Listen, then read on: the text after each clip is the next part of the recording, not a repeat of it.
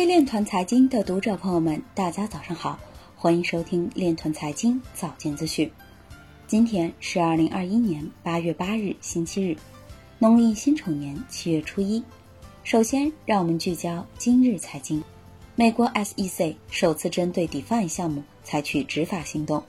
福建省启动数字经济发展专项资金申报，区块链专项拟安排资金两千万元。区块链技术为农产品溯源监管上安全锁。区块链集团大股东申请禁制令，禁止联交所将其除牌。新 EOS 基金会宣布成立。腾讯发布基于区块链技术的腾讯安心平台。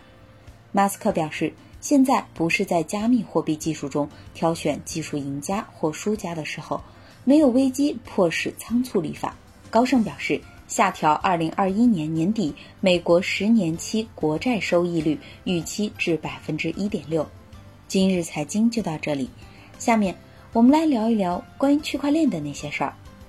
区块链技术助力公益捐赠透明可信，在公益捐赠额度屡创新高的同时，公众对捐赠流程透明化也提出了更高的要求，公益上链问题再次引发讨论。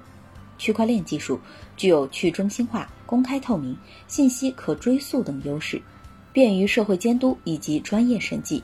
公益慈善领域引入区块链技术后，从用户捐款开始到捐助项目完成，每笔款项的流通交易都清晰可见，且不可人为更改，很大程度上可以解决公益的信任难题。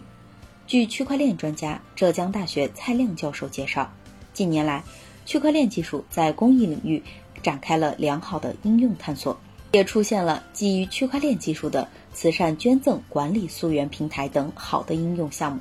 这期间能看到大众对区块链加公益的认同度，也能看到更多人和机构积极参与到公益活动中。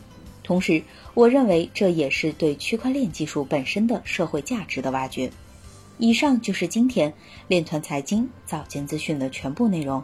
感谢您的关注与支持，祝您生活愉快，我们明天再见。